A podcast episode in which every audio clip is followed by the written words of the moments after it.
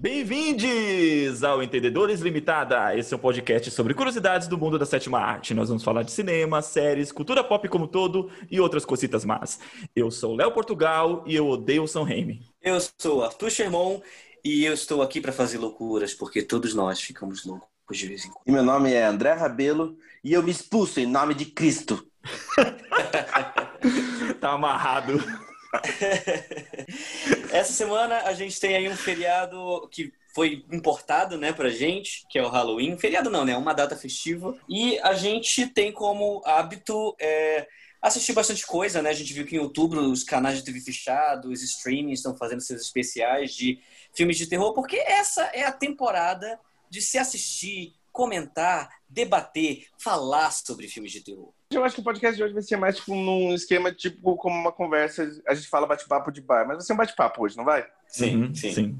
Então, começando já o papo, vocês acham, mano, você acha que é seguro dizer que o porque eu não, eu não me recordo tipo completamente, mas o, o gênero horror, terror, que não necessariamente são a mesma coisa, mas esse gênero nasceu meio que com o expressionismo alemão, sim ou não? Sim. Acho que sim. É, eu digamos que o terror nasceu na, na, época que, junto com o expressionismo alemão, até porque a estética desse cinema, em meados de 1920, eu acredito, eu não me lembro a data exata, mas ele dava espaço para tipo para formas abstratas, para e digamos assim até temáticas mais interiores, a sentimentos interiores, a, a psique que não necessariamente conversavam sobre. E dessa maneira, naquela época que nasceu esse gênero.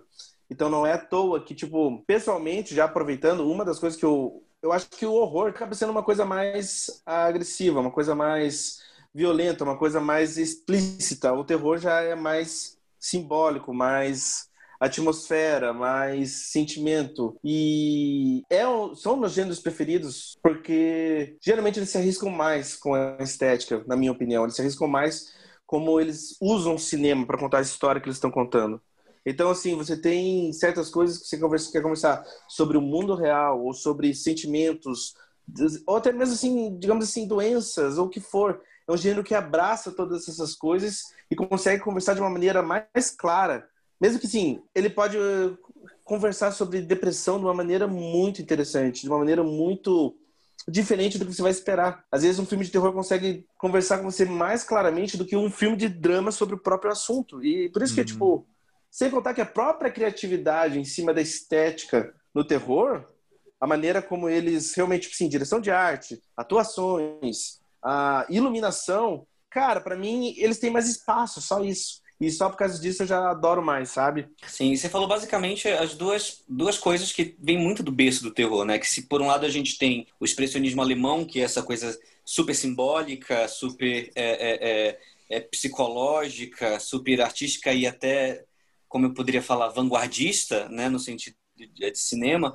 Por outro lado, na mesma época a gente tem o nascimento dos filmes de monstro, né, os clássicos de monstro ali do cinema mudo, que já era muito mais, não vou dizer pastelão, mas já era uma coisa bem mais comercial, bem mais explícita para te dar medo pelo que eles mostram né, a maquiagem exagerada, os, os, efeitos da época, né, de levantar o Nosferatu é, é, com, com fios, etc. Né? Então, basicamente, você já citou os dois berços, né, da onde do que a gente hoje considera o que é cinema de terror. Sem contar que, tipo assim, uma coisa que me vem muito na cabeça é que, tipo, na nossa própria realidade tem coisa que a gente não consegue lidar.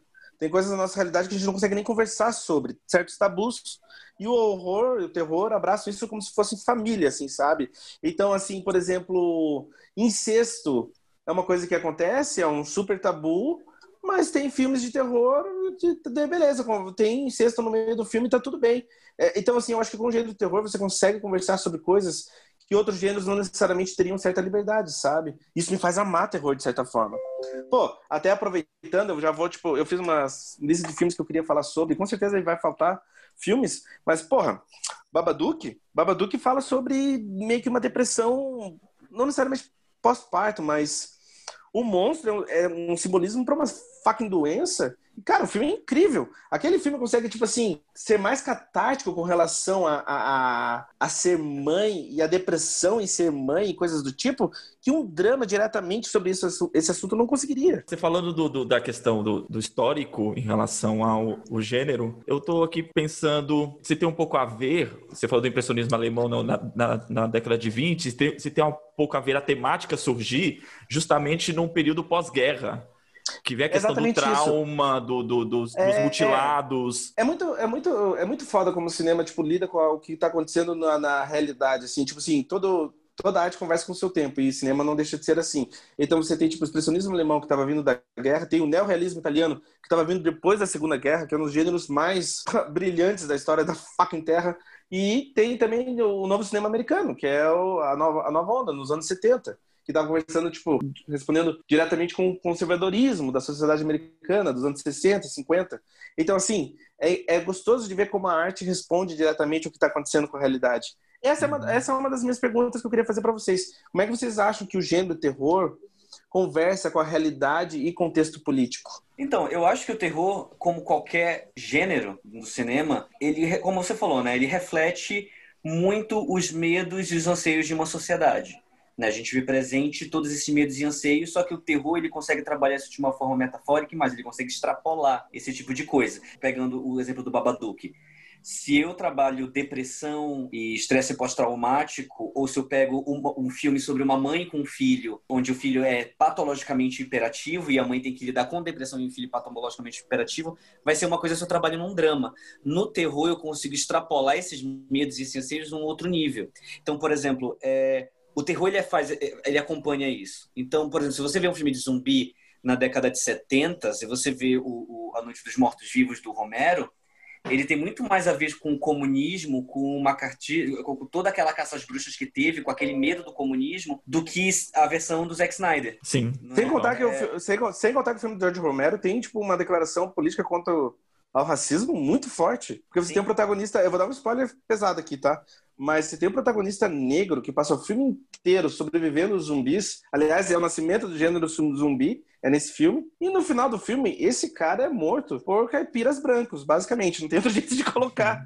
Então, tipo assim, ele, eles, o homem negro, que já tipicamente nesse gênero, ele geralmente não sobrevive até o final. Nesse filme, ele sobrevive até o final, até que homens brancos matam ele. Então, tipo assim, eu acho que é um gênero que, inevitavelmente, ele conversa muito com a realidade, ele conversa muito com o contexto político. Ele, sempre, ele é um, ele é, é um gênero muito mais subversivo que do que pode vir a aparecer. É, uma, uma obra que eu acredito que conversa muito com uma questão política, não é um filme, mas o, o Arthur lembrou dos zumbis, é The Walking Dead. Puro contexto político, é estruturas sociais. O filme é, é, tem mais a ver com as relações sociais, de estrutura de, de poder e de controle do que com os próprios zumbis, entendeu? É mais entre a relação das duas sobreviventes. A gente vê muito também os medos da sociedade refletidos. Por exemplo, lembro que na década de 70 a gente tem aí uma chuva de filmes com crianças é, demoníacas.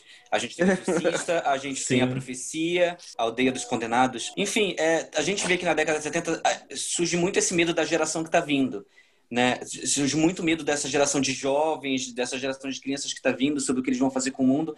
E aí você vê uma sequência de filmes com crianças amaldiçoadas, crianças demoníacas, ou crianças que são más, simplesmente más, que matam, que fazem coisas ruins. É, então a gente vê esse reflexo do medo da sociedade em alguma coisa. Né? É, você vê os filmes de monstro como um reflexo pós-Segunda Guerra Mundial. Né? Como os filmes de monstro clássico pré-Segunda Guerra Mundial são completamente diferentes do, dos filmes de monstro pós-Segunda Guerra Mundial, porque se antes dos monstros eles, eles já, já nasciam desse jeito, eles eram monstros mitológicos, né? o Drácula, o Frankenstein, o Frankenstein nem tanto, mas o Drácula, o lobisomem, etc. Os monstros pós-Segunda Guerra Mundial, eles são monstros vindos da ciência é um gás venenoso de alguma indústria de alguma indústria grande, é alguma coisa radioativa, é alguma coisa de, de uma experiência que deu errado, né? A gente vê esse reflexo. E o pós-horror, que chamam hoje em dia, né? A gente vê que eles refletem muito o que a gente tem hoje. Então, se você vê os filmes de terror dos últimos anos, né, que causaram burburinho, eles são muito reflexos da nossa sociedade atual. É medo da depressão, é medo do machismo, é medo do, do da masculinidade tóxica. O né? medo do racismo. Do racismo, né, como a gente vê nos filmes do Jordan Peele. Uhum. Aliás, é, já aproveitando, vou falar do Geraldo. Geraldo é um dos melhores exemplos do gênero. Eu acho um filme brilhante, que todo mundo deveria assistir. Corra, mano, por acaso. Corra é, é um dos melhores filmes dos, dos, últimos anos. Eu tive uma experiência muito bacana com, quando eu assisti é, Midsommar. Eu não tinha assistido Hereditário. Eu fui assistir depois. E para mim, assim, cara, se eu tivesse assistido Hereditário primeiro, eu teria detestado Midsommar. Mas eu, quando assisti o contrário, eu adorei os dois filmes. Os dois filmes são excelentes. É, eu tô citando os dois porque é do mesmo diretor, né?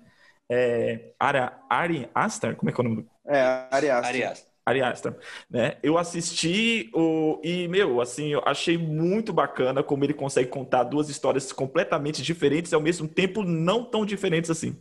Elas se, elas se ligam a um certo ponto, principalmente em relação ao destino dos protagonistas, mas, meus, é um tom diferente, uma visão diferente em relação ao terror. Eu achei muito bacana né, nesse sentido de vida, vida a mesma cabeça do mesmo cara, uma, duas visões totalmente diferentes. O que eu adoro no cinema do Ari Aster é que ele tem um terror sobrenatural, assim, ele tem o um terror que seria mítico, o que você quiser chamar, mas ele não nunca perde, tipo assim, do centro, que é o terror também real, o drama, o que é, uhum. digamos assim, o que a família ou a personagem está passando. E aquele terror geralmente é mais assustador do que a coisa sobrenatural, porque ele lida com umas coisas muito pesadas. Ele tem alguns dramas assim que são brutais.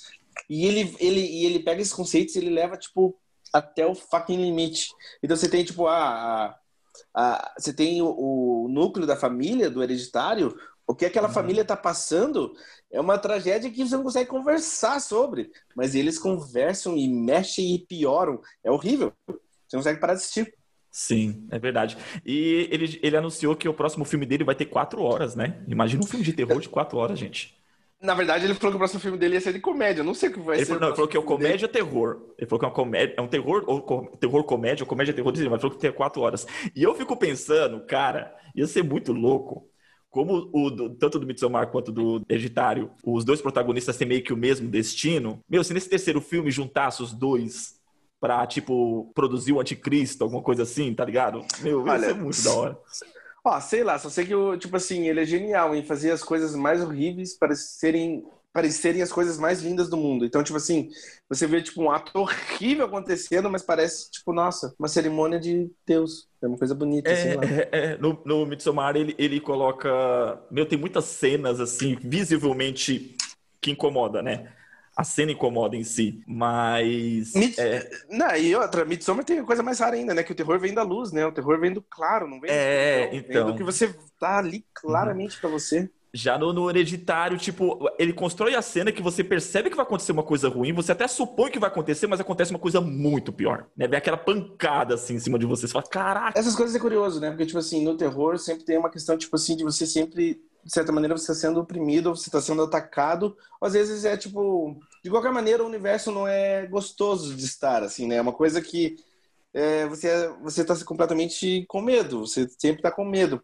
O Tarantino falou que ele seria difícil para ele fazer um filme de terror, porque ele gosta muito de brincar com os gêneros. Ele introduz comédia no drama, e o drama na comédia e ação, e ele gosta de misturar toda essa, lou essa loucura. O, pensando assim, no Exorcista, que é talvez o melhor filme de terror já feito, não sei, mas é com certeza um dos melhores. Cara, no Exorcista você não tem um minuto de respiro, você não tem um minuto de descanso. Você constantemente. Aliás, falando até disso, o Exorcista, você começa o filme já no inferno. Você tá no inferno, porque o filme começa com uma escavação em algum lugar do Oriente Médio, não sei. E aquela escavação, a maneira que como aqueles homens estão trabalhando no Exorcista, parece que você tá no inferno. A maneira como William Friedkin, tipo assim, como ele enquadra a cena, como ele filma a cena, você começa o filme já no inferno. Você já começa, tipo, sendo atacado e consumido pelo capeta. Então, quando você vai pra cidade, não mudou nada, porque você já tava lá. Então, é, são duas horas de ataque, de opressão de medo, isso é muito difícil de, faz, de fazer. Mas é louco, né? Porque, tipo assim, dentre, dentre todos os gêneros, o terror é o que mais tem, traz reações viscerais fáceis, que nem comédia. Tipo assim, você reage fácil. Se você tem medo, você vai ter medo na hora. Fazendo já uma liga, uma coisa que me incomoda um pouco, acima de tudo com as pessoas mais jovens, eu tenho que reclamar dos millennials, viu, gente? é justamente essa crença de que esse fator humano, inclusive eu discuti sobre isso essa semana, que esse fator humano no terror é uma coisa nova. Tem gente que fala isso. Sabe, que o cinema do Ari Aster, que o cinema do Jordan Peele, que o cinema do, do Robert Eggers, que é uma coisa nova, essa coisa do terror psicológico, do fator humano muito presente. E, na verdade, eu acho que é o contrário. Eu acho que esses diretores estão resgatando uma coisa antiga. Se tu vê filmes como O Exorcista, ou Bebê de Rosemary, ou, ou como a gente falou, Noite dos Mortos-Vivos, o que gera, o que, o que realmente acontece é que a gente coloca o fator humano em primeiro lugar para depois a gente colocar esse fator que vai colocar o medo na gente, justamente para a gente ter essa identificação com o personagem que está sofrendo tela. Então, por exemplo, o Exorcista, ele é uma experiência extremamente psicológica porque é devastador acompanhar a trajetória de todos aqueles personagens. O declínio daquela menina, o desespero daquela mãe para saber o que está acontecendo, a luta de fé daquele, daquele padre. Então eu acho que esse cinema novo que está surgindo, né, cinema novo bem entre aspas de terror, com, com o Farol, com a Bruxa, com Corra, com Nós, com Midsommar, eu acho que ele na verdade não é um movimento novo que trouxe algo novo. Para mim ele é um resgate. Ah, eu até não quero entrar no modo pistola, mas já entrando no modo pistola, assim você vê todos os grandes diretores, diretoras atualmente, assim, quando eles trazem muito do passado, eles completamente, tipo assim, se inspiram nos diretores, até, tipo, tá, entrando completamente no modo full pistola, os, os papaizinhos do, do Último Vingadores, os irmãos Russo, eles têm fucking DVD do Martin Scorsese na casa deles, eles completamente copiam tudo que vieram antes, porque os grandes mestres do passado, eles dão todos os passos que você precisa, tipo assim, eles fizeram história com o cinema. Eles já fizeram antes, tudo já foi feito antes. Até Mad Max, as sequências de ação, é, às vezes elas têm uma frequência mais rápida, isso é do cinema mudo. É, digamos assim, não tem nenhum grande filme atualmente que ignora é, que está fazendo algo completamente novo, que nunca foi feito. O cinema é uma arte com mais de 100 anos. É, aí vai a minha crítica que eu fiz no começo do, do programa do Sam Raimi. Para mim, quem acabou com o gênero de terror foi o Sam Raimi. Essa geração milênio, ela cresceu vendo a morte do demônio, é, Arraste-me para o Inferno, que são filmes que deixam totalmente o humano de fora. Ah, mas eu discordo. eu discordo, eu discordo, eu discordo. Meu, eu, eu, acho, eu acho eu vou deixar você falar, depois eu falo. Não, porque pra mim, assim, é, é, ele transforma o, o, Sam Raimi, não só os que ele dirigiu, mas também que ele, que ele produziu, ele transforma o gênero de terror numa coisa mais, mais, mais degustativo, sabe? E menos, e menos crítico. Mas eu acho que o terror não precisa ser uma coisa X ou Y, sabe? Eu acho que o Sam não. Raimi experimentou uma coisa nova. Eu acho que ele quase fez um subgênero novo, né? E sim, ele misturou muito forte o terror com a comédia. Então, e, e ele, e ele e ele tem técnicas de cinema que, cara, não foram replicadas. Ele, eu acho ele muito, eu acho ele muito genial a maneira como ele usa a câmera. Ele filma como ninguém, como ninguém. Ele cria planos que a galera não conseguiu copiar, sabe? Ou copiam e você não sabe de onde veio. Eu, eu, eu só, eu só, eu só para não dizer que eu não, odeio ele 100%, eu gosto de Uma Noite Alucinante, principalmente o 3. Eu acho uma então, eu acho, eu acho, eu acho, eu acho a trilogia do Uma Noite Alucinante brilhante, mas daí dentro também, né? Ele fez o Homem-Aranha. Eu acho Raimi um diretor genial. Eu acho que, tipo assim, não tô dizendo que ele só fez filmes maravilhosos, mas eu acho ele um, dos grandes diretores. De, de qualquer maneira, assim, é... você não tem essa, esse novo terror que, que a gente tá conversando, assim, esses uh, filmes como Farol, Hereditário, A Bruxa, ou até Midsommar, eles são muito influenciados pelo cinema dos anos 70, dos anos 20. O projeto dos sonhos do cara que dirigiu o Farol e, e a Bruxa, o projeto dos sonhos do cara é fazer Nosferatu que é de 1920, uhum. é a vida do cara, assim, sabe? Então... É, é, é, é, completamente embasado pro cara, assim, no expressionismo alemão. Todo esse cinema muito forte, esses grandes diretores, são influenciados pelos filmes que vieram antes. Sim, eu, eu, eu acho sensacional justamente esse resgate que está tá sendo feito, né, pelo gênero. Essa pergunta que eu ia fazer era em relação ao terror como subgênero, sabe? Que é o que, como você me colocou, as produções do, do Sam Raimi. Ele coloca o terror, o terror como subgênero. Até onde isso gera boas produções? Eu acho que assim, eu acho que depende de como o, o diretor usa a ferramenta, por causa que também o que me faz pensar é que assim, tem filmes que não, não, não são necessariamente de terror, mas usam terror para ajudar a contar suas histórias. E essa é uma das coisas que eu queria conversar com vocês também. Por exemplo, sim, Só ao Redor. Só ao Redor é um drama social. E é tipo assim, até de certa maneira é um filme político. Ele é muito forte a maneira como ele representa o Brasil. E ele tem, ele tem um pouco de ação, ele tem drama, ele tem um pouco de comédia. Mas ele tem uns elementos de terror que permeiam o filme todo. E é incrível, porque assim, uma das cenas mais assustadoras que eu já vi é no Som Redor. Que não é um filme que você vai pensar assim, hum, esse filme é de terror. Cê, peraí, cê, cê, todo mundo aqui viu o Som Redor? Sim. Sim. Mano, você o que, que você acha do que eu tô falando, mano? O que, que você acha? Não, eu entendo o que você quer dizer, mas eu acho que ainda assim. Porque, por exemplo, eu, eu entendo o medo que surge ali, mas eu ainda não consigo ver o horror ali. Entende? Quando eu digo, quando eu digo horror, é, elementos de terror horror é, por exemplo, o cara vai tomar um banho de cachoeira e começa a cair sangue da cachoeira. Não, eu, eu entendo. Então, eu, então, mas para mim é isso. Você usa elementos de horror para você aumentar a sua metáfora política alguma coisa. Porque, por exemplo, também. É, Requiem por um Sonho é gravado como se fosse um filme de terror. Uhum. Ele é filmado como se fosse um filme de terror. A edição, mas é, ele, é, eu, cons, eu consigo considerar, eu consigo jogar ele pro gênero horror ou não, acho que isso é uma outra discussão. E respondendo o Leandro sobre isso, eu acho que não é, não é bem do tipo, fulano criou um subgênero. Eu acho que cada diretor, seja lá quem for, ele tá ali para fazer o seu filme. O subgênero Sim. que cria é o mercado e o público. Então, por exemplo, é... não acho que o Sam Raimi destruiu o terror, com... até porque esse tipo de terror já existia antes de A Morte do Demônio. É... A gente tem ali o Holocausto Canibal, né? A gente tem ali o... o... Até os filmes do Cronenberg, ali no começo da década de 80, que vem antes disso, e que é muito essa coisa do horror físico e que é justamente isso, é você ver uma coisa física e nojenta e, e por aí vai. E eu, eu acho válido também.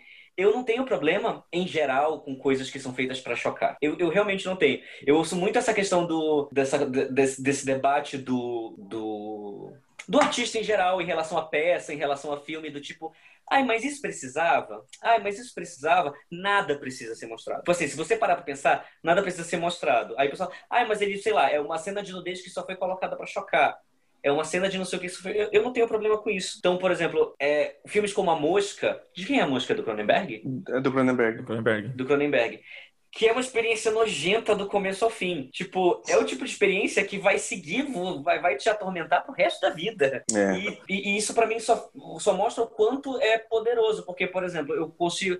É, é, uma coisa é eu assistir A Mosca do Cronenberg 30 anos depois de estar debatendo o filme, outra coisa é eu discutir, sei lá, Jogos Mortais 4, 5, ver um monte de gente sendo mutilada e aquilo não tem peso nenhum para mim. Deu o fato de eu nem lembrar tipo, o nome de um personagem, nem, nem, nem saber quem é o diretor dos Jogos Mortais são coisas diferentes. E para mim, o que diferencia isso é justamente o quão o diretor é capaz de te jogar dentro daquela experiência, sabe? Seja dentro do slasher, seja dentro do, do é, horror corporal, seja dentro do, do thriller psicológico. Acho que também tem muito nisso que você está falando sobre, tipo assim, o que o filme se propõe a fazer e o que ele está fazendo de verdade. A questão, tipo assim, na Mosca, o mestre do terror corporal, o que é body horror, né? Eu não sei como é que ficaria em português, é. mas enfim, ele é o maior autor sobre ter o terror com o próprio corpo, coisas assim. Você tem uma atuação digna de Oscar do Goldblum. Uhum. É uma tragédia de amor entre o casal de dois grandes atores.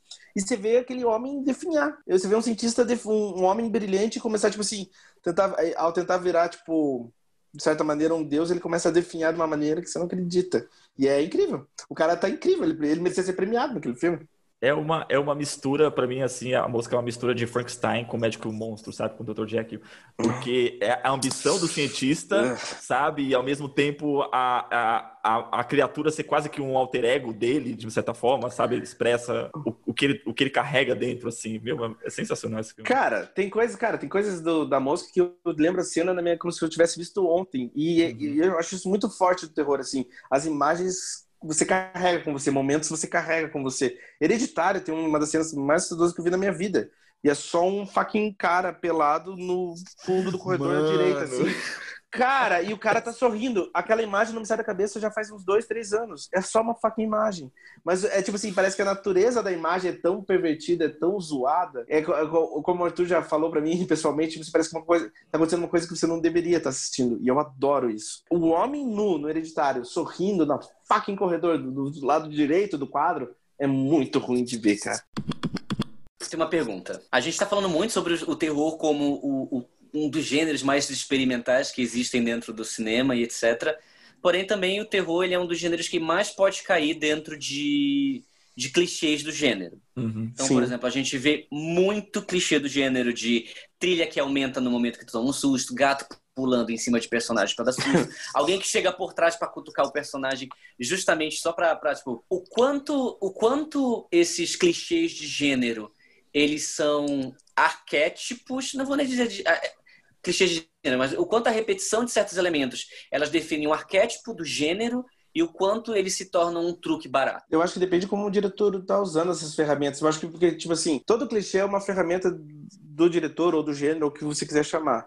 Daí você vai ter também tipo aquela questão, se o filme é mais, se um filme de terror vai ter mais atmosfera ele vai ter mais sustos, que essas fucking coisas, esses jumpscares penteiros do caralho, que eu não sou particularmente um fã. Esses clichês acaba, acaba desligando um pouco da história muitas vezes. Por que, que você tá subindo a escada, infeliz? Sabe? Todo mundo sobe as escadas. Por que, que você tá subindo a escada? Se é mais fácil você correr pro outro lado.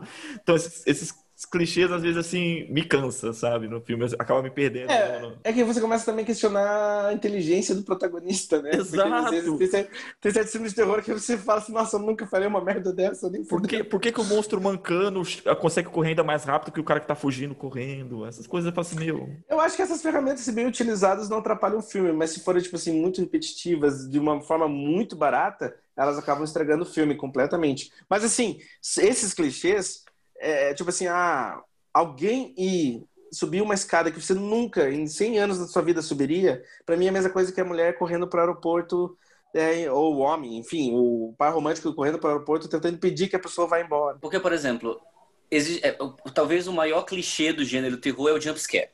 Né? É. Que é aquele momento em que alguma coisa pula em cima de um personagem ah! e a trilha faz. E a trilha faz. Só que existem jump scares tão executados que não tem como fazer diferente. Por exemplo, trazendo um filme que a gente assistiu aqui. No Hereditário, na hora que a Toni Collette aparece, come, começa a correr atrás do filho dela. É, sim. É. Não é?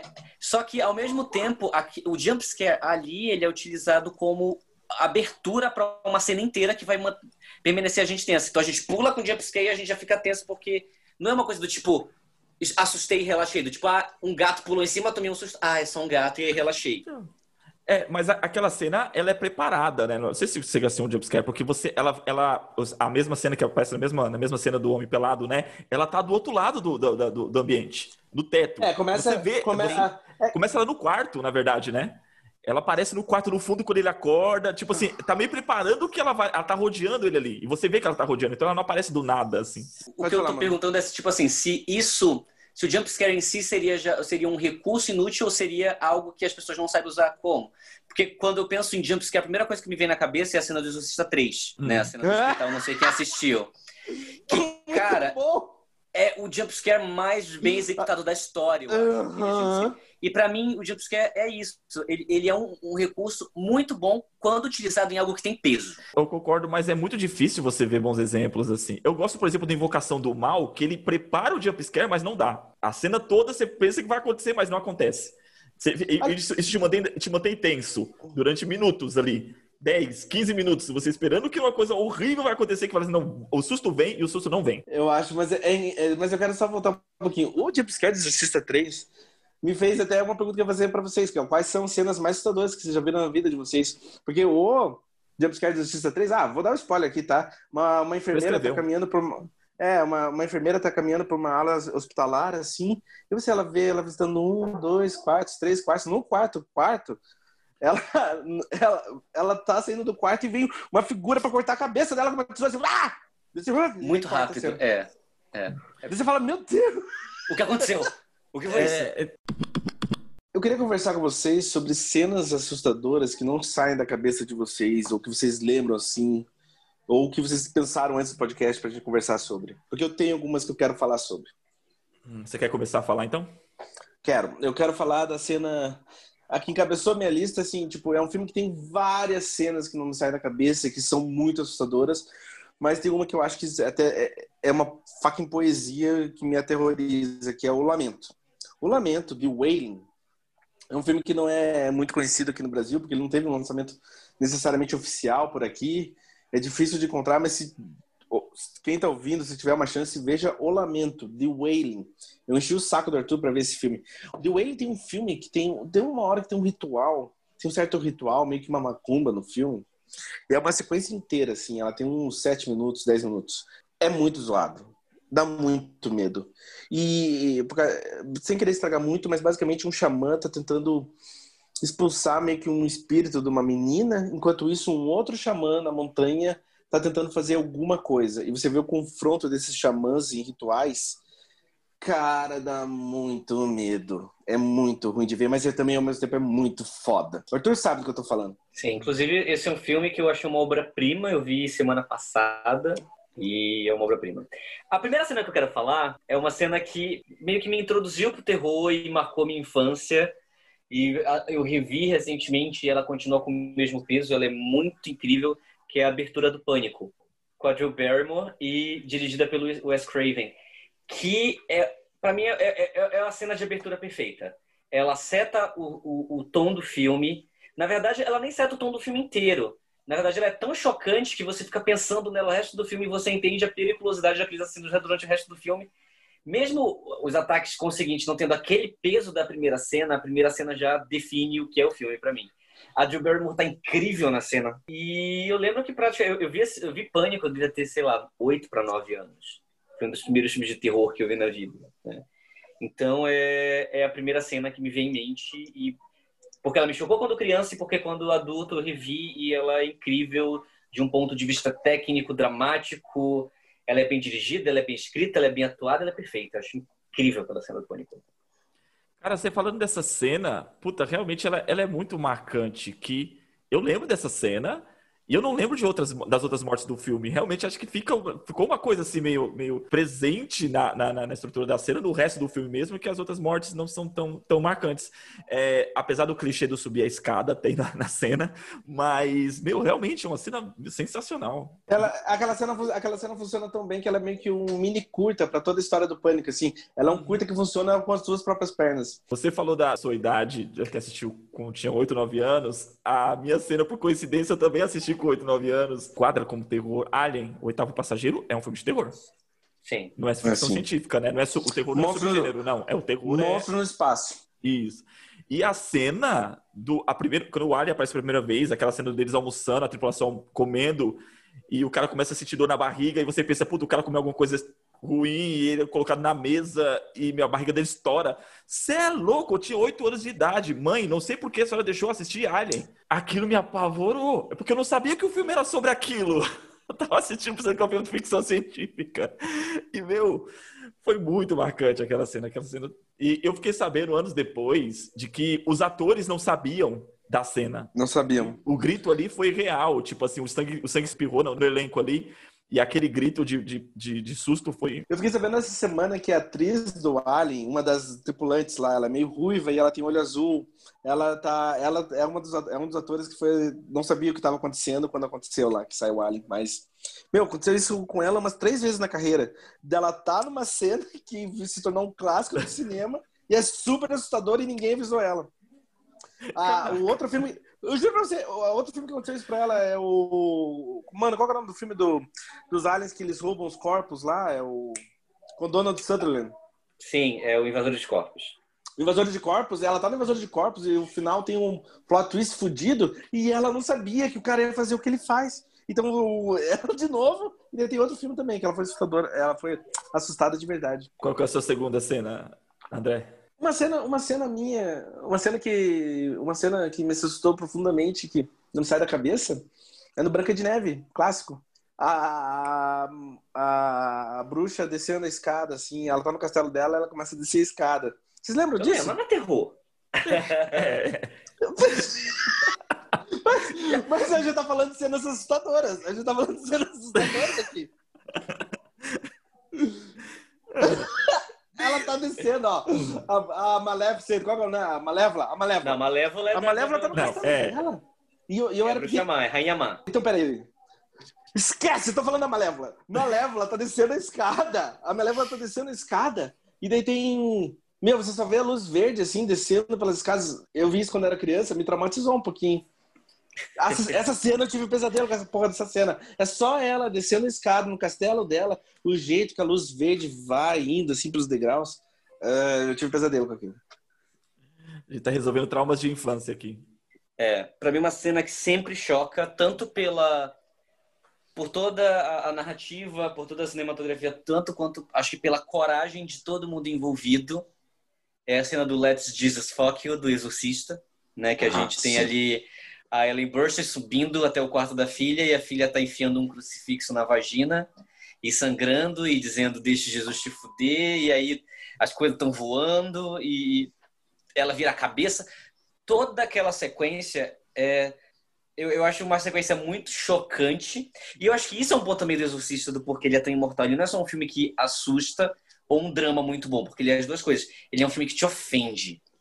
É, é um filme ofensivo. né?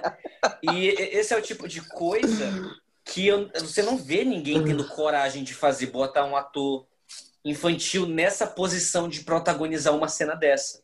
E, e toda a forma como ela é conduzida, aquela cena é muito horrorosa. Muito, é uma cena que eu, eu guardo entre as minhas experiências horrorosas em filmes de. Às vezes eu me pergunto se, tipo, se esse filme conseguiria ser feito hoje. Se, tipo assim, se o Exorcista é mais controverso hoje ou nos anos 70, sabe? Eu acho que ele seria bem mais controverso hoje. Pois é, que pena, né? Bizarro, né? Porque você vê, é, é, curioso, se você entrar no YouTube, você consegue ver a reação das pessoas nos Estados Unidos quando o filme foi lançado, saindo do cinema, e era alguma coisa assim que realmente mexeu com o público. Eu acho que ele não seria tão assustador hoje como ele foi, mas acho que ele seria mais controverso hoje do que ele foi. A minha cena que eu ia comentar também é do Exorcista. E eu até quero falar mais do Exorcista, porque, tipo, talvez ele seja o melhor filme de terror de todos os tempos. Até por causa da maneira como a importância dele, a maneira como ele foi premiado, encarado e tudo mais. Mas eu acho, eu acho particularmente que a coisa mais pesada que acontece no filme em relação à violência em si, física, violência física, é a cena que o Arthur descreveu. E eu não, eu não e isso que, e mesmo assim o filme é ofensivo e é chocante e é brutal o tempo todo.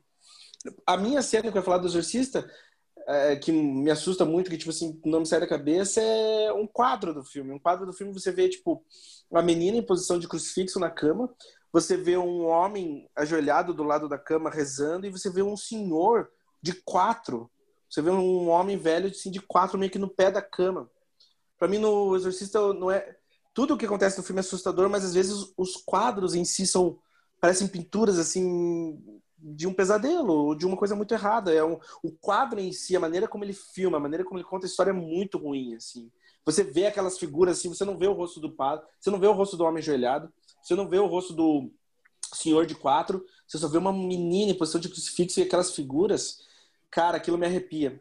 É, aquilo é tipo meio ruim assim é muito. Na verdade, é maravilhoso, mas mexe comigo. É, uma outra cena, para mim, que foi assim, apavorante, que eu até comentei em relação ao filme Invocação do Mal, que não dá o susto, né? É uma cena do. Acho que é do 2, que aparece a freira é o 2.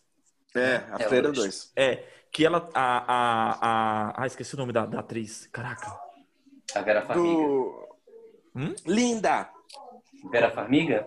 Isso. Subestimada. É verdade, subestimada. Subestimadíssima. Ela tá no corredor com, a, com uma outra, outra personagem que aponta pro final do corredor e tá a freira lá. É, Beleza. Aí a freira sai de quadro. Ela segue e entra num quarto. Aí ela entra no quarto, você vê a imagem da freira atrás, e você pensa, puta, o bicho tá atrás. Mas não, ela acende a luz, é um quadro mesmo da freira. Né? Aí até aí, beleza. O qual que é o susto? O som liga, o rádio liga, pá, e começa a tocar a música, tipo, dá aquele sustinho que corta ali, aí ela vai se aproximando, se eu não me engano, do quadro, ela vê que é um quadro mesmo, quando ela tenta sair do quarto, a porta fecha, quase na cara dela. Quando o monstro realmente aparece, como a freira aparece, não é nem, não é nem no susto, porque é uma, é uma cena onde tem uma certa distância assim do, do, do, do o quadro, né? Enquadra quase o, o, o, o, quarto todo dela colocando as mãos pro, no, no, na borda do quadro e sai da parede. Tipo, você vê o monstro vindo. Não é um filme que dá o susto na hora que o monstro aparece. Mas a, a cena é apavorante. Eu, eu, eu, tenho muito medo da freira quando desaparece os olhinhos dela, o rostinho dela lá. eu, eu gosto daquilo. eu quero só falar de uma cena só, porque eu também queria muito que vocês tivessem visto esse filme e eu não acho que vocês viram. Vocês já viram Cairo?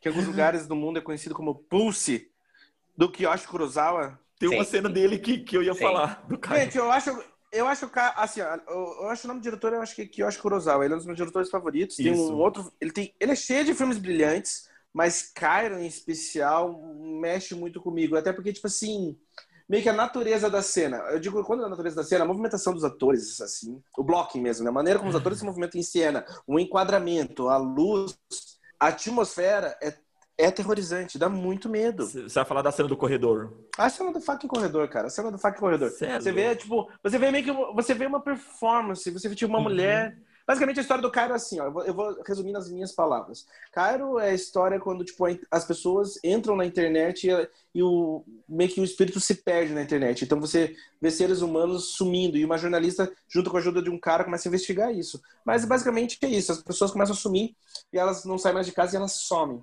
E você parece que tem meio que uma presença de fantasmas no cenário meio pós-apocalíptico e é aterrorizador pra caralho. Tem uma cena no corredor que, tipo assim, a pessoa vai visitar a casa de alguém e você vê uma mulher no fundo do corredor. E você não vê o rosto dela e ela começa meio que caminhar na tua, na tua direção, meio que numa dança, assim. Sim. E ela vai meio que performando nessa dança. E ela vai chegando. E é só isso. E, gente, é uma, é, é uma das coisas assim que você fica muito mal vendo. Você fala. Você só quer que ele corte para outro lugar e ele não corta. E Cairo é cheio de cena assim. Vocês têm que ver Cairo. Cairo é um filmaço. É, saiu como a Pulse, não sei se. É Pulse também ficou em português, né? No título em português. Eu acho que sim. Ficou Pulse, ficou. É, Esse, e- esse diretor é muito foda. você Então, tem outros dele. dois filmes dele que faz uma, faz uma, ele faz uma coisa muito semelhante, que é o silêncio aterrorizante. Que a cena do corredor, tipo, é um silêncio. É. Um silêncio só a mulher, a mulher se aproximando. Tem o A Cura, tem umas A cura tá assim. na minha lista também. E outro que é Creep? Acho que sim. Acho que é Creep chama o filme, eu não, não lembro o título em português. Que é dele também, que são, são cenas assim, o silêncio, o puro silêncio, e o personagem, sabe, fazendo uma coisa que você. É aterrorizante, é aterrorizante. Arthur, nos leve para outro lugar. Não, eu só queria encerrar falando que é, tem um filme de terror australiano independente pequeno que teve uma distribuição muito mínima, chamado Lago Mungo, Lake Mungo, né, em inglês. É, queria indicar todo mundo para assistir, para mim é uma das obras-primas do terror contemporâneo, e ele tem uma cena que envolve uma câmera que é, o- é, é o- é um dos tipos de coisas mais tristes e assustadoras que eu vi na vida. Eu fiquei completamente arrepiado vendo a cena, porque a ideia de uma alma triste, talvez acho que me arrepie mais do que a alma vingativa em si. Assistam o filme que vocês vão entender, só queria deixar isso. Uma coisa que eu ia perguntar para vocês é sobre o recurso do baseado em fatos reais. Né? Sim. Muito Ah, filme de terror tenta ganhar algum peso com esse, esse, esse selo de baseado em fatos reais. Hum. Particularmente, isso me brocha muito. Eu Total. não sei em relação a vocês. Isso tava, na verdade, uma das cenas que eu, que eu lembrei, que assim, eu não consegui dormir, acho que é justamente por isso que o filme era muito próximo, era atividade paranormal. Eu assisti com um primo na casa dele, a gente começou a assistir o filme quase meia-noite e meia, e o filme é de uma casa silenciosa com pessoas tentando dormir. Né? E a- aquela cena da menina sendo puxada pela perna, cara, é sinistro. Acabou o filme, nós dois não conseguimos dormir, porque a gente estava numa casa silenciosa. Simples assim. É, é, Eu, eu, acho que, eu acho que assim, depois que Bruxa de Blair usou esse recurso, como nunca vai conseguir ser utilizado novamente, que tipo, porra, Bruxa de Blair foi meio lendário. Você vê um filme, veio, meio que um filme que veio do nada, todo. Não tinha acesso à internet pra você descobrir que a coisa tinha acontecido mesmo. E daí. E daí vem com aquela história de, pá, baseado em fatos reais. Todo mundo achou que aquilo tinha acontecido. Era muito bom. Especialmente quando você é uma criança. tem, tem uma história semelhante com isso com, com o Massacre da Serra Elétrica? Tem. Não tem? Tem, Tem. no cinema, acho que saiu quando saiu no cinema. O Tinha uma- Massacre da Serra Elétrica foi, foi, foi divulgado como baseado em fatos reais porque eles trouxeram um pouquinho do, do Ed Gein, né? Do caso do Ed Gein pro Leatherface, né? Que vestia a roupa das vítimas, com pele das vítimas, etc. Mas é tipo assim, muito vagamente baseado. Eu tenho, eu tenho um ranço com isso, eu tenho que dizer, porque eu tenho um ranço muito grande com isso, de vez em quando isso até atrapalha a minha experiência. Porque, por exemplo, eu entendo onde Invocação do Mal é assustador. Eu entendo que é um filme super bem dirigido, é um filme com um elenco incrível, né? Só que a ideia de forçar ao máximo que aquilo é documental me deixa muito brochado. Eu não acho que eles forçam nesse sentido. É que eu acho que assim, esse selo de baseado em fatos reais é tão. acaba virando clichê, né? Querendo ou não. É, E daí sim, também tem, sim. tem sátiras disso e tudo mais, e você perdeu completamente seu efeito. Ainda mais numa geração internet que tudo é conectado e você consegue descobrir exatamente o que aconteceu e o que não aconteceu. Porque eu penso muito que no terror, como justamente a gente conversou no começo, o terror extrapola essas coisas, eu acho que também ele, ele é a linha mais tênue de você, você não conseguir alcançar a suspensão da descrença. Então, por exemplo, num drama, quando a gente falou em drama biográfico, né, voltando para as biografias, eu lembro que eu comentei, né, que para mim, beleza, eu sei que, que o filme biográfico ele vai exagerar coisas da vida da pessoa e beleza, não tem problema um filme baseado em fatos reais exagerar coisas que aconteceram por motivos dramáticos. Isso vai acontecer com qualquer filme. O meu problema é quando a coisa é tão forçada que eu duvido que aquilo tenha acontecido. Entende mais ou menos o raciocínio que eu tô querendo dizer? Uhum. Tipo assim, não tem problema aquilo não ter acontecido. O meu problema Sim. é quando aquilo é mal escrito e mal conduzido ao ponto de eu falar, duvido que isso tenha acontecido. Isso nunca aconteceu, isso é ridículo, isso não tem por que estar aí. E eu acho que o terror, ele dá um passo à frente disso. Porque uma coisa é eu, eu, eu, eu assistir, sei lá, é, O Exorcista e, e- e entender que aquilo ali tem toda uma mitologia católica por cima e etc, entender que eles estão exagerando dentro dessas crenças. Outra coisa é eu pegar literalmente duas pessoas reais e ficar fazendo uma série do tipo casos que aconteceram com aquelas duas pessoas. Ah, sim. Ah, é, é porque eu nunca encarei dessa forma. Pra mim sempre foi, sempre foi ficção. Mesmo sendo inspirado, ah, baseado nos livros e tal, não sei o que, no diário da Adão é que realmente, realmente existiu, do casal. O filme eu olhava assim e falava assim, eu, eu tinha justamente essa impressão. Eu falava, mano, isso não, isso não aconteceu. Então eu era bem desprendido em relação a isso. assim, não- isso não me incomodava, não. É, eu caía na linha do tipo, nossa, não, não. Não, vocês estão tentando me fazer de idiota. Eu achava que o filme não estava me conven... não, não tava tentando me convencer que aquilo aconteceu.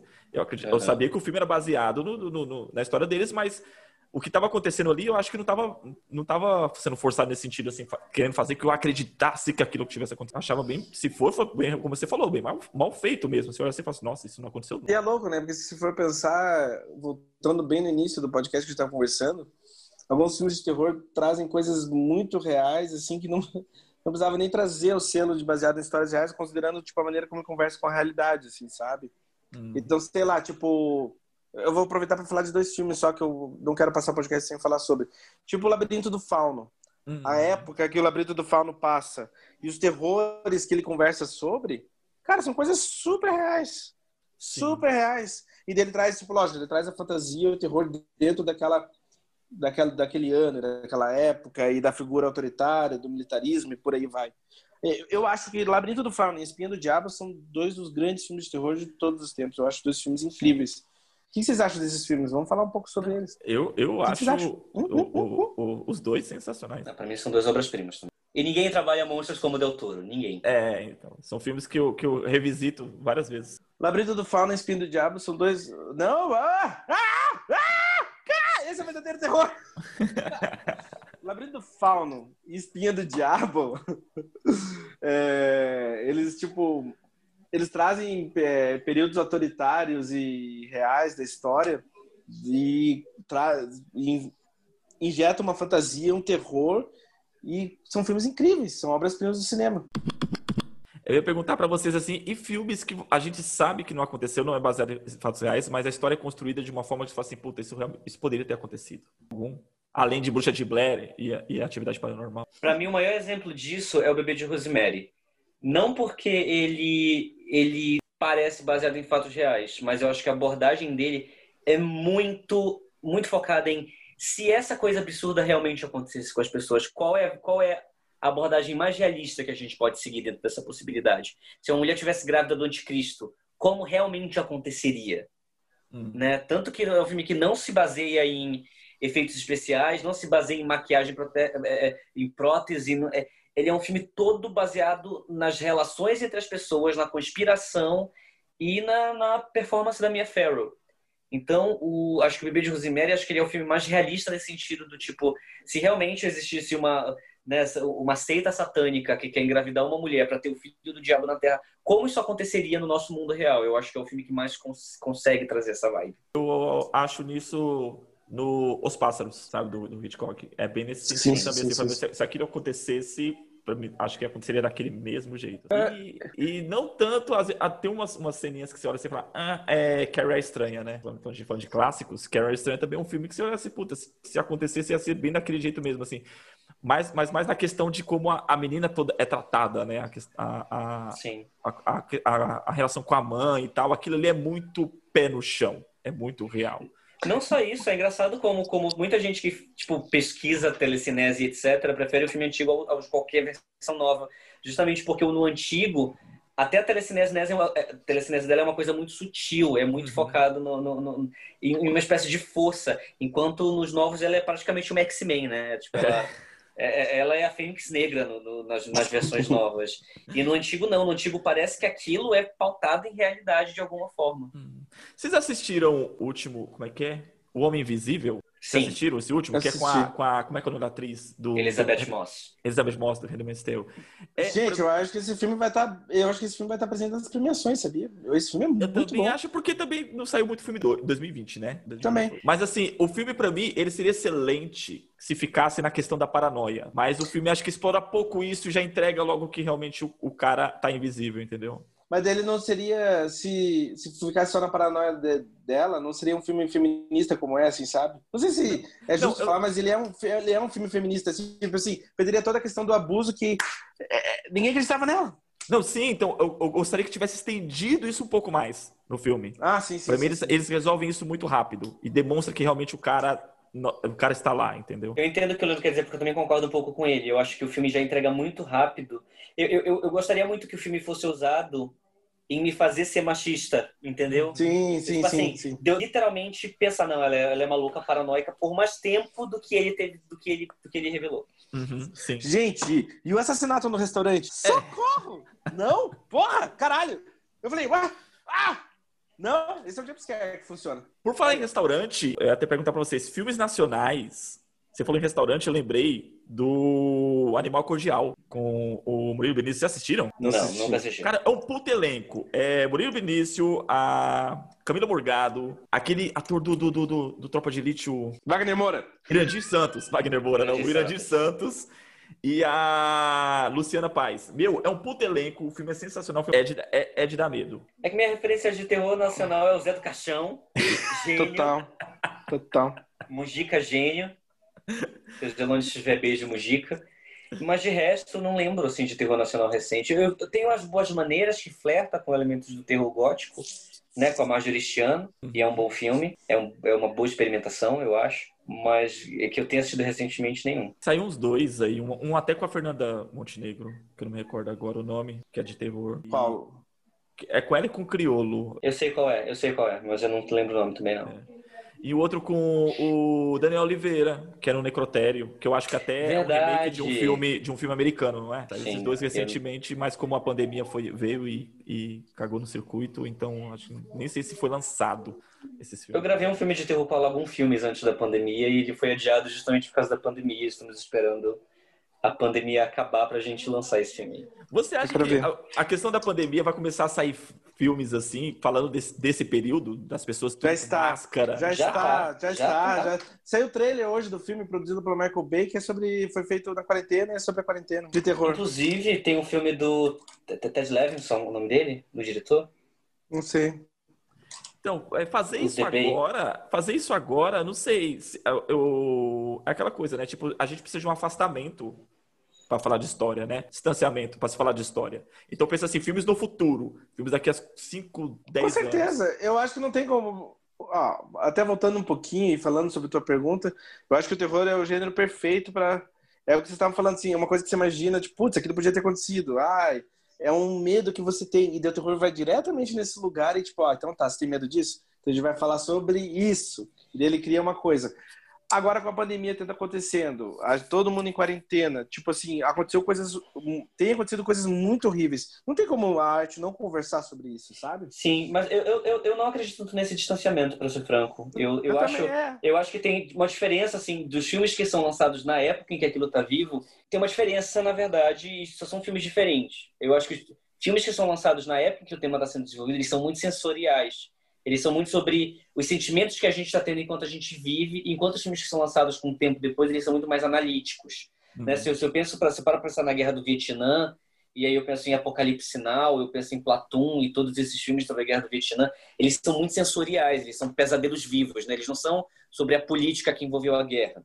Eles são sobre o medo, eles são sobre o desespero, eles são sobre e, e, os filmes posteriores sobre isso, né? Eles já são mais analíticos, eles analisam as consequências, né? Se eu pego um Nascido em 4 de Julho, uhum. são, são ainda tipo assim, são obras-primas em tempos diferentes. E eu vejo muito isso. Eu, eu, eu vi recentemente, até falei para vocês assistirem, né? O, o, Borat, como eles trabalham a pandemia de improviso, porque a pandemia começou no meio das, do, das gravações. E mesmo assim é um grande filme, né? Sim, né? Então, e, então eu vejo muito isso. Eu acredito que vão ter filmes agora sobre a pandemia, sobre esse medo da pandemia, e eles já vão começar a surgir, né? Vão, vão, acho que daqui para ano que vem já, já, vai, já vai ter uns 500 filmes sobre o assunto. Você assistiu, o André, o Bora 2? Assisti. Adorei. Cara, eu tava assistindo início da tarde, aí eu pausei pra fazer o almoço. Quando eu voltei, tô com o meu prato, liguei o note, era na cena do baile, do, do círculo lunar. Mano, eu tava comendo, velho. Eu fiquei tipo assim, ah, eu, eu também tava comendo, eu fiquei comendo o filme todo, tava gostoso. O filme é muito bom. Nossa, mano, me deu, me deu um certo. Eu, tive, eu dei uma pausada e falei assim: não, caraca, é sério que nesse momento mesmo, essa cena, vai, vamos lá, vai. Não vou ter nojinho, não, vamos assistir. E o, fi o filme tá causando maior, maior controvérsia né, nos Estados Unidos por causa lá do. Rudy Giuliani. Giuliani. Ei, falando sobre filmes da. É, tem meio que um filme definitivo sobre quarentena. Não definitivo, mas ele saiu faz pouco tempo. Vocês viram no Ao Cair da Noite? Cair da Noite? Não. Com o Joe Edgerton. É, Ao Cair da Noite. Gente, Sim. basicamente é a quarentena versão terror e saiu três anos atrás. Ele é muito bom esse filme. Eu gostei bastante, pelo menos. Tem um filme chamado The Bay, que é de 2012. Ele é um filme que vem crescendo. Ele é considerado uma obra-prima do terror, só que ele passou meio que batido. E ele vem crescendo meio que na galera, que é um filme sobre um, uma praia que está tendo. As pessoas estão se contaminando nessa praia, né? O nome do filme é, é, seria A Bahia. Eu não sei se ele recebeu um, um nome em português, porque ele não foi lançado oficialmente aqui, mas é The Bay, né? E é sobre pessoas que estão se contaminando numa praia e as autoridades estão falando assim, tipo, não, é, é, é, é mentira isso, sabe? Tipo, uhum. é, é, é, é, mentira da, da, oposição política e não sei o quê. E quanto mais eu penso no filme, eu assisti recentemente também, né? Eu tô na minha maratona de Halloween vendo filmes de terror um atrás do outro. E quanto mais eu penso nesse filme, eu penso como ele reflete diretamente o que está acontecendo agora. Estava pensando que a questão da pandemia, todo esse processo de isolamento, de, de distanciamento social, é uma metáfora meio parecida com, com os zumbis, né? De evitar o contato. O verdadeiro, zumbi, o, o, verdadeiro zumbi é o que não acredita no vírus. Esse é o verdadeiro zumbi. no Cair da Noite seria o cenário caso a pandemia realmente dizimasse a sociedade. E você acompanha, tipo assim, ok, agora é um mundo que não tem cura, pós-pandemia, e você vê as pessoas vivendo nesse cenário meio pós-apocalíptico.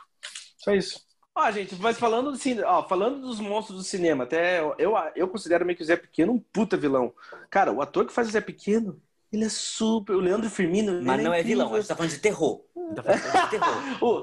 o Zé Pequeno é vilão, não é vilão? É eu quero mudar de assunto. vilão de filme de Eu quero terror. falar de tudo. Quero falar Você tá falando de vilão, os grandes vilões de filmes falar... de terror. Sim, os grandes vilões. Os dois vilões de filme de terror? Meninas Malvadas. Rachel. Esse é um filme de terror. Cara, tem vários filmes de terror que não são de Eita, terror. descambou agora o podcast. Gente, muito obrigado. Não, brincadeira. a, a, pra mim, assim, cara, melhor vilão de filme de terror, não tem, não tem ninguém que supere Norman Bates. Puta, mano. A cena, ele, aquela cena dele sorrindo, só aquela, aquele ele sorrindo pra tela. Aquilo é muito apavorante, sabe? Sim. Não tem como você não, não, não, não dar um peidinho molhado naquela cena. Falando Meu de... personagem favorito de vilões de filmes de terror é, é, de longe o Hannibal Lecter. Eu acho que o mais é, icônico... Então, ele estaria na minha lista também, mas eu, eu, pensei nele antes de falar Norman Bates, mas acho que Norman Bates me causou mais medo. Porque eu gosto, porque eu acho que eu já conheci o Anthony Hopkins, então eu falei assim, puta, ele é um puta vilão, realmente, eu tô com medo desse cara, mas o ator é, é uma, é uma atuação brilhante, sem dúvida, mas Acho que eu já tinha uma simpatia com o ator, então ele não me assustou tanto. Eu queria agradecer novamente o convite de vocês para o podcast.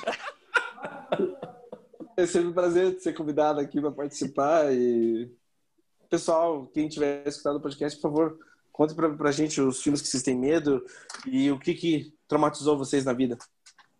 O pessoal não, não consegue perceber, mas a, a, nossa risada não é nem pelo que o André tá falando, mas a cara que ele faz quando ele dá é um cara de deboche. Sim, cara de pau.